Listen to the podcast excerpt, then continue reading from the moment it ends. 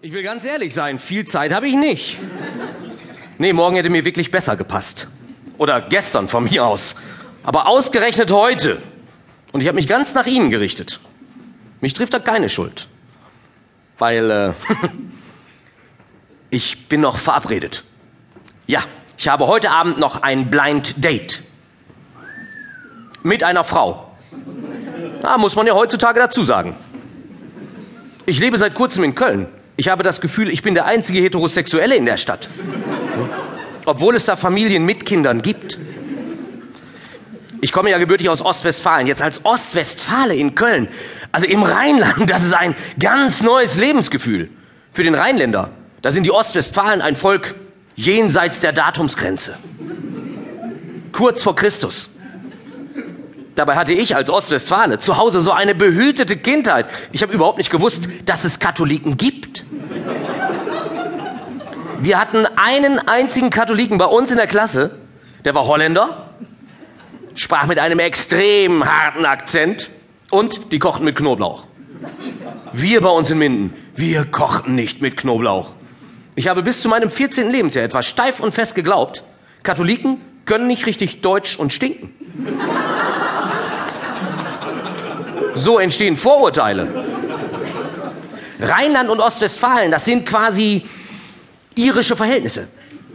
Da könnte es stündlich zu schwersten Gewaltausbrüchen kommen, zu ersten Toten, wenn wir uns nicht gegenseitig so energisch ignorieren würden. Nicht? Der Rheinländer ahnt, dass die Welt irgendwo hinter Dortmund noch ein kleines Stückchen weitergehen könnte. Aber er lebt im Nabel der Welt. Was interessiert ihn da der Kopf? Was meinen Sie, wie dieser Satz im Rheinland wirkt? Da spiele ich nur noch mit Personenschutz. Wir Ostwestfalen wiederum, wir wissen, irgendwo hinter Dortmund lebt ein seltsames Volk. Sie tragen von November bis Februar Pappnasen. Diese Saison nennt der Rheinländer Session und er bekommt sie extra zur Verfügung gestellt, damit dem rheinischen Katholiken überhaupt noch irgendwas Spaß macht im Leben. Karneval in Köln. Haben Sie das schon mal erlebt?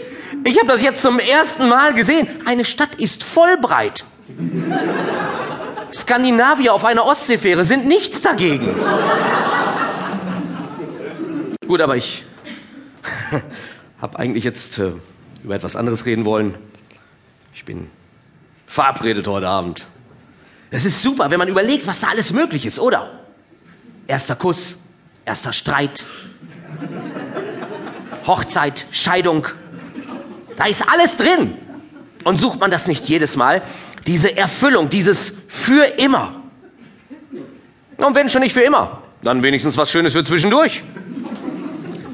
Wir hier in Westeuropa verzichten erst seit 200 Jahren auf die durch die Eltern gestiftete Ehe. Seit 200 Jahren erst sind wir übergegangen zu dieser romantischen, freien Partnerwahl. Hat im Ergebnis auch nicht mehr gebracht. Die Trennung ist im Grunde genommen zwangsläufig. Wenn ich mir aussuchen könnte, ob ich mich trenne oder neu verliebe, ich würde immer die Trennung vorziehen. Das ist überhaupt die Frage. Ist die Frau, mit der ich zusammen bin, auch die Frau, mit der ich sterben will? Und wenn nein, Will ich dann wenigstens mit ihr leben? Ich habe das mal in ein Gedicht gefasst.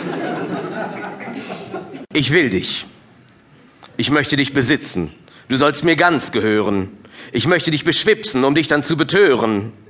Ich möchte dich berühren an sehr intimen Stellen. Ich möchte dich verführen im Dunkeln und im Hellen. Ich möchte dich besingen und immer bei dir bleiben. Ich möchte dich beringen und in die Ehe treiben.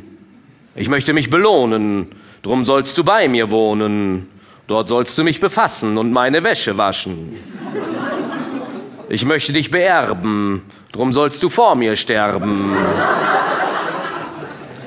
Dann werde ich dich betrauern. Es wird nicht lange dauern.